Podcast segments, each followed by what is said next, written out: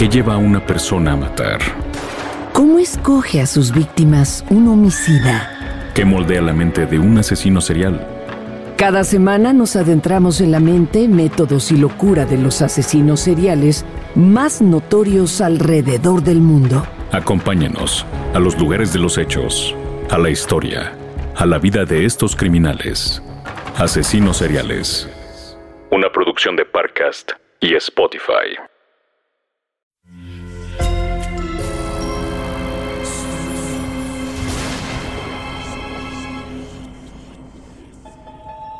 Portal Sonoro no se hace responsable de las visiones, pesadillas o encuentros cercanos del cuarto tipo que puedan suceder antes, durante o después de la experiencia. Para una experiencia sonora completa recomendamos audífonos para dejarte envolver por el mundo de Dimensiones Oscuras. Escucha bajo tu propio riesgo.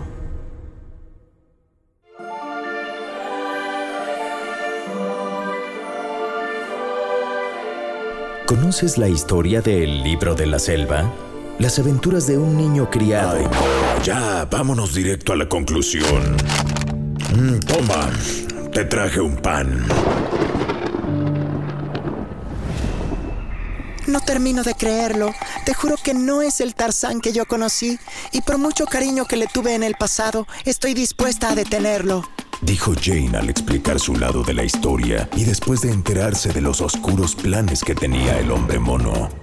Mowgli, con esta nueva información, declaró lo siguiente. El enemigo ha cambiado. Ya no son los simios. Ahora el que debemos de detener es a Tarzán. O de lo contrario, me temo que no quedarán ni animales ni humanos vivos. Nuestro plan de ataque puede seguir siendo efectivo. ¿Están de acuerdo?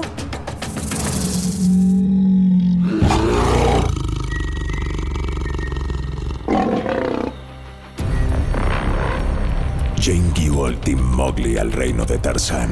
Nuevamente hubo un ambiente tenso y el planeta lo sabía. Una tormenta le puso drama al escenario en cuanto se desató la nueva batalla animal. Los leones se encargaron de combatir a los simios, que ante la presencia de otros animales detuvieron las peleas entre ellos para unirse contra los demás.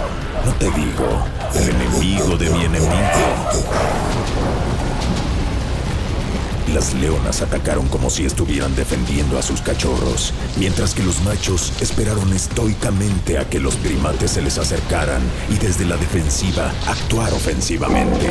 Fueron estos felinos los que abrieron el camino para que Mowgli, Jane, Bagheera, Sher Jr., K y Baloo se acercaran al hombre mono. Jane, que pronto volviste, pero veo que traes nuevos amiguitos. Un mocoso y unas cuantas bestias piojosas.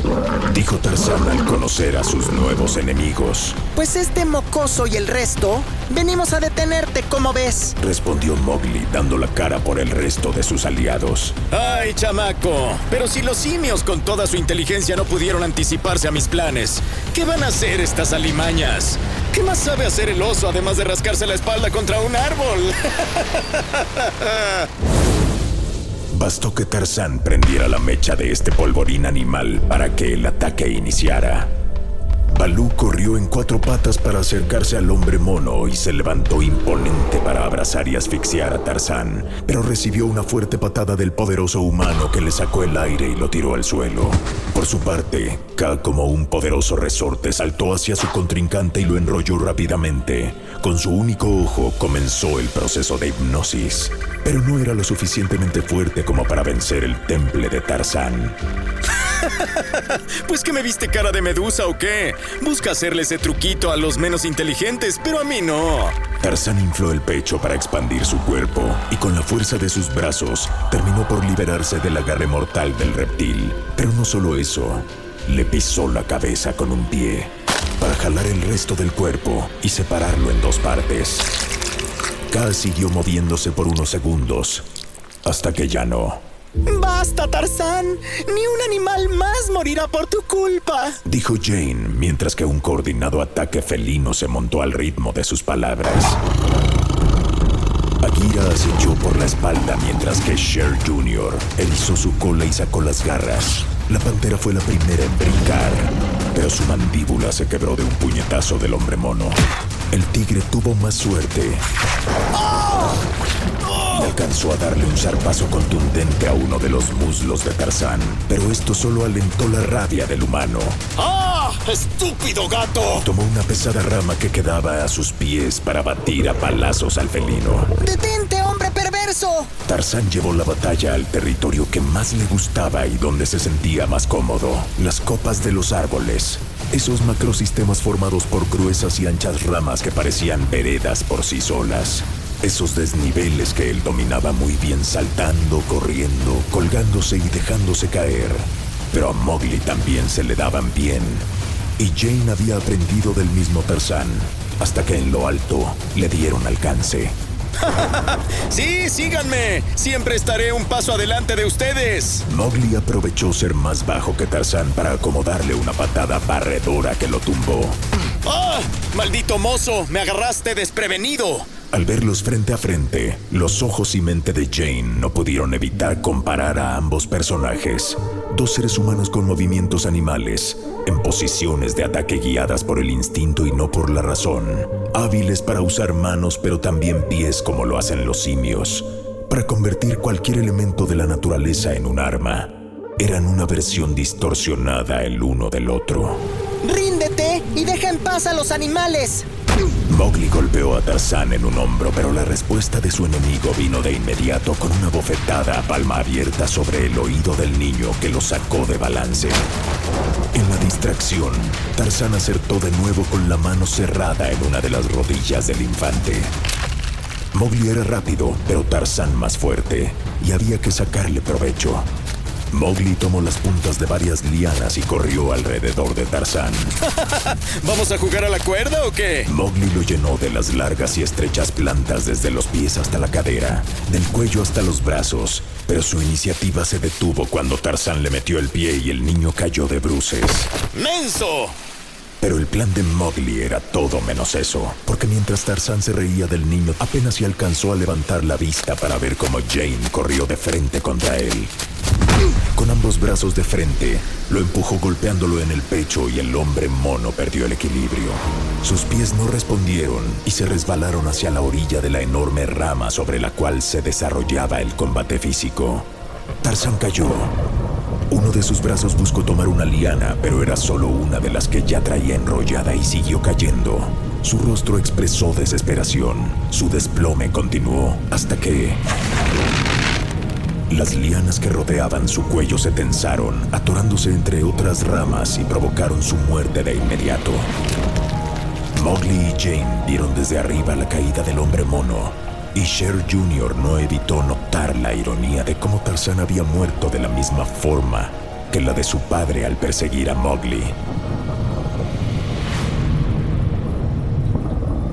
En el universo hay nodos que se unen y pasajes que se calcan entre una realidad y otra.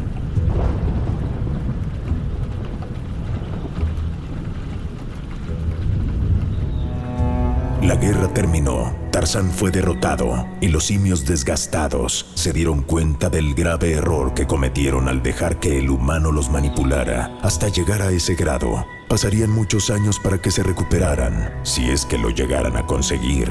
Jane y Mowgli discutieron el destino del reino natural, porque algo les quedaba claro, el futuro sería animal. Definitivamente los humanos tenemos que alejarnos completamente de sus asuntos.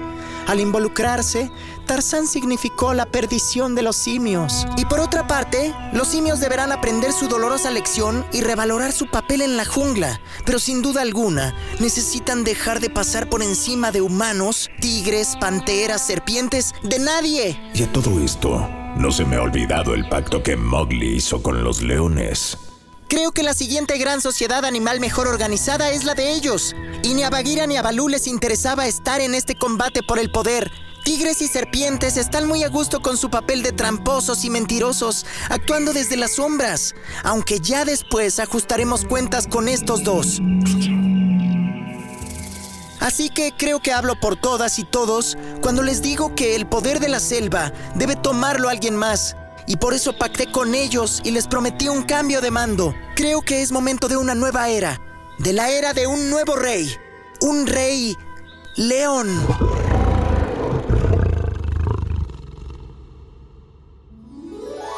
universo balancea, y cuando las fuerzas del mal crecen, convocan a las fuerzas del bien, y viceversa. Y en este ir y venir, el poder cambia de manos.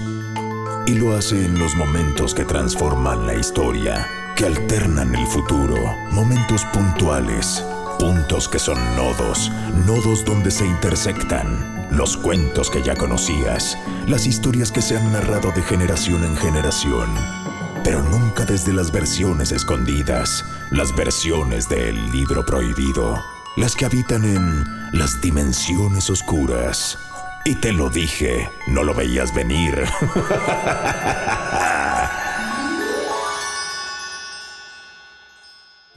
y recupera tu alma, digiere lo que acabas de escuchar y prepárate para el siguiente relato. Veamos cuántos aguantas y si tienes la valentía para abrir de nuevo las dimensiones oscuras.